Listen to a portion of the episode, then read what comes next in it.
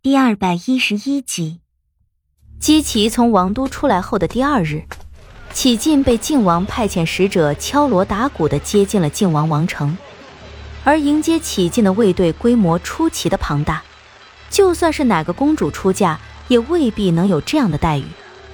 李化生在得知了这个消息之后，就莫名的开始不安起来。启进被接进王宫之中，面见了靖王。靖王给了启晋一个长乐公主的封号，并择吉日与子欣太子完婚，如一道晴空霹雳，不偏不倚地劈在李化生和启晋的头顶。两个人在得知这个消息的同时，完全呆滞住了。那一年，李化生才不过十一岁，虽然在这个年纪娶亲也不稀奇，况且李化生现在还是晋国的太子。但是李化生从来没有想过要和启进结亲，而启进更是没有想过有一天会嫁给李化生。这一道旨意让二人完全接受不来。但是相比于李化生和启进的不能接受，姬奇却是显得出乎意料的赞同，并且极力撮合。启进对这件事所表现出来的态度是抗拒，但是明显力度不够，而李化生所表现出来的态度。却是强势的不能接受，他隐隐觉得靖王之所以会下这样一道旨意，铁定和姬奇脱不了干系。靖王知道启进这个人吗？肯定是不知道的。李化生从来没有在靖王面前提起过这个名字，陈世伯更不可能，而姬奇更是在那之前从来都没有进过王城。李化生辗转找到姬奇，询问事情的缘由。并询问姬奇为何要这样做。唉，我从没有在启信身上花过什么心思。我不希望他可以剑术天下无双，我只希望他可以像一个普通女孩子那样，清清洒洒的过完一生。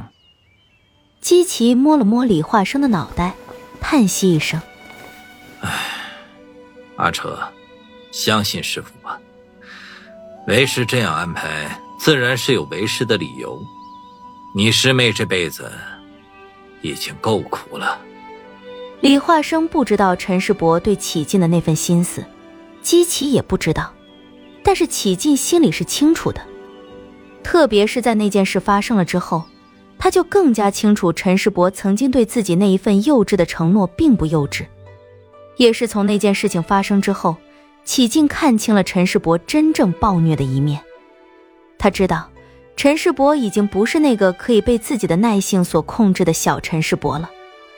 婚期因李化生和启进的百般推诿，一而再、再而三的拖延下去，在第二年二月寒梅初开的时节，在靖王和姬奇二人轮番催促之下，终于敲定了下来。时间来到最重要的一个节点，十三年前。这一年，李化生十二岁，身子因常年习武已和如今差不多大小了。只是穿上了喜服的李化生和启进，却并没有想象中那样笑颜如花，站在一起都觉得有一种从心里漫出来的尴尬和排斥。晋国太子娶亲，排场不可谓不大，就连幽王也派遣使者送来了贺礼，悠悠晋国，可谓无人不知。这样大的风波，自然会引来一个人。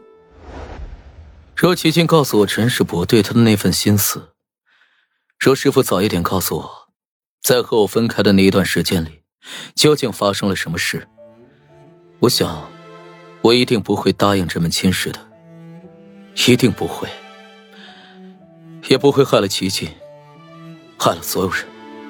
坐在我面前的李化生，如今已是满头白发。我似乎可以料想到，他这一头白发是从何而来的了。他从身旁的草地上拔出一根草茎，叼在嘴里，偏过头看着断崖下那一座巨大的龙头荒城，声音像是亘古飘来一般的深沉、低迷。成亲的那一天，陈世伯来了，带着剑和强大到令人窒息的杀气。他顿了一下。借着沉入天边的夕阳光色，似乎能看见他眼角有闪动着的似有似无的光亮。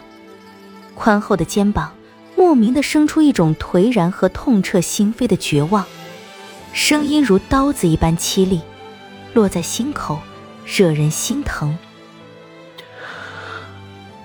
我从没有见过他那样的疯狂和拼命，谁都挡不住这样的陈世伯。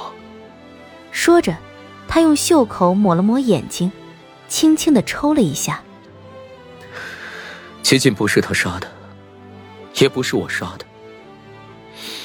他身手在我们之中是最差的一个，被完全陷入了癫狂之中的陈世伯推了一下，身后涌上来的护卫一个没留心。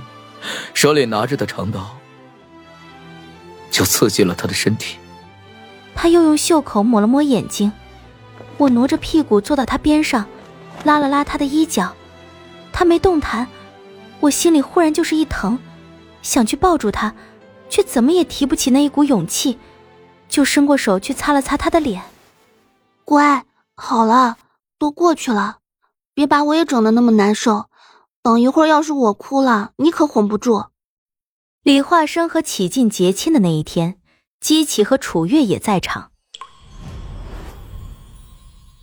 那时的陈世伯虽然已经极为厉害，但不可能是姬奇的对手，只是他的狠劲儿却是超出了所有人的预料。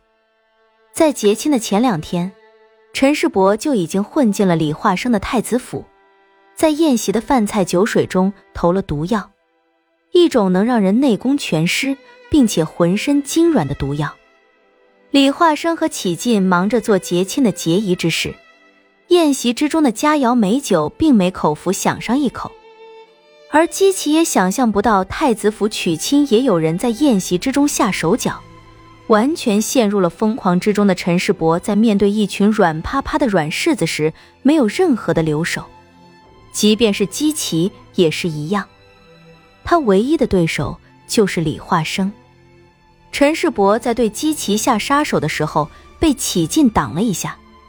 陈世伯现在可以谁都不顾及，但是不能不顾及启进以命挡剑。那一剑并没有立即要了姬奇的性命，但长剑穿透了肺叶，已不可能存活下来。当李化生背着姬奇逃命时，疯狂的陈世伯完全杀红了眼。太子府的护卫蜂拥进来，却没人能够阻止已经失去了理智的陈世伯。李化生驮着姬奇，拉着启进和楚月，一路且战且退。当紫鹏从天而落，停在李化生身旁的时候，李化生正准备将姬旗扔到紫鹏身上，让紫鹏带着姬旗先到安全的地方。就在那时，姬旗拉住了李化生的手。生命力已在溃散的姬奇告诉了李化生，他为什么要让李化生娶启进的理由，还有一些登环山的秘密。护卫们挡不住嗜血又凶残的陈世伯，启静和楚月不得不上去拖住陈世伯，留下姬奇和李化生两。